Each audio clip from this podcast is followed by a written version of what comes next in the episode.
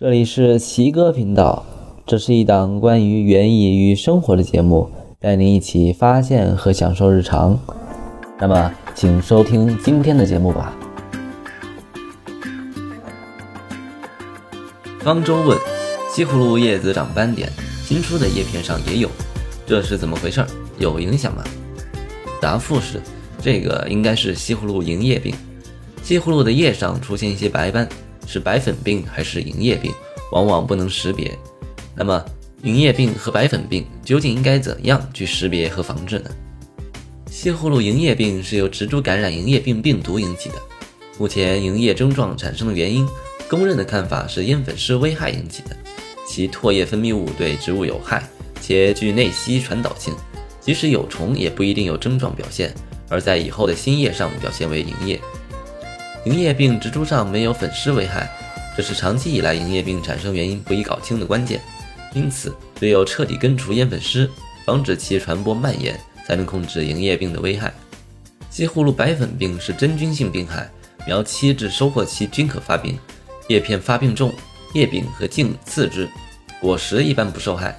西葫芦白粉病在十至二十五摄氏度均可发病，高温干燥有利于病情的扩展。尤其是高温干旱与高湿条件交替出现，又有大量白粉病菌的病残体。西葫芦银叶病的典型症状是在叶片上叶脉附近产生雪花状的白斑，这与你发的图片上类似。严重时整个叶片变白，出现明脉症状，没有霉层。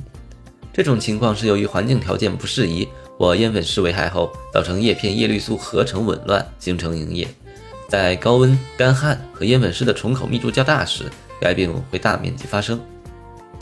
而西葫芦白粉病发病初期，在叶面或叶背及幼茎上产生白色近圆形的小粉斑，叶片正面多，严重的整个叶片布满白粉。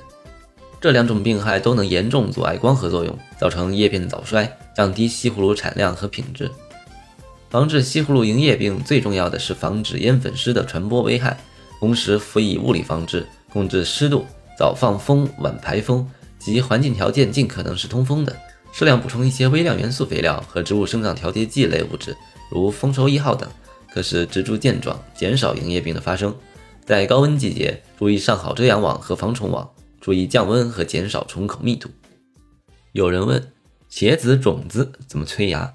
小春梅梅回答：天暖热不用催芽的，直接种，三四天就发芽。但其实茄子之所以需要催芽，是因为茄子的种皮较厚，较难出芽。目前常用的催芽方法是将经过浸泡的种子先在清水中搓洗，捞出后沥干水分，然后用保水、透气性好的毛巾纱布包好，然后将种子包放置在二十八至三十摄氏度的环境条件下。一般经过五至六天后，当有百分之五十的种子刚刚露白时，即可用于播种。也可以把种子先放入三十摄氏度的水中静种二十四小时，随后取出置于二十五至三十摄氏度条件下进行催芽。不过用这种催芽方法时间较长，比较麻烦。有时因为管理不及时，温度低就催不出芽来，常常误了最适宜的播种期。当温度不够时，发芽需要的时间延长；温度过高时，虽然种子的发芽速度加快，发芽需要的时间缩短，但种芽较细弱，不容易培育成壮苗。一般催芽期间的最高温度应不超过三十五摄氏度，保持包内种子疏松，种皮湿润，透气性良好。种皮带水过多或附着的粘性物过多，透气性不良，容易引起烂种。一般要求每隔十至十二小时用新鲜的温水投洗种子一遍，洗去种子表面上的粘液，然后晾去种皮上多余的水分，或用干布擦干种皮上的水珠，包起种子继续发芽。在没有催芽设施又没有加热能源的情况下，用人体的温度代替能源，不失为一种简便易行的方法。步骤是。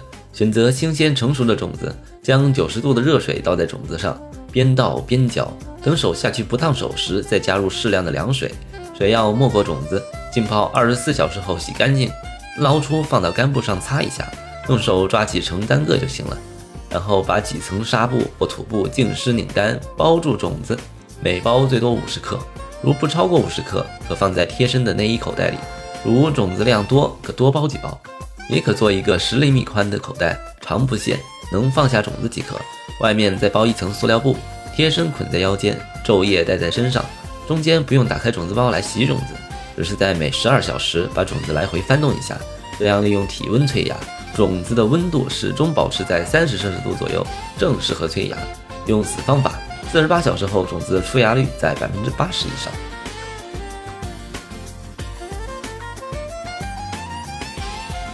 那么这期节目就到这里。如果关于本期节目有什么疑问和想法，可以在易在乐问答小程序中给我们留言。奇哥频道已经在阳台种菜公众号、苹果 Podcast 以及喜马拉雅上线，欢迎大家选择自己喜欢的方式来收听。我是奇哥，我们下期见，拜拜。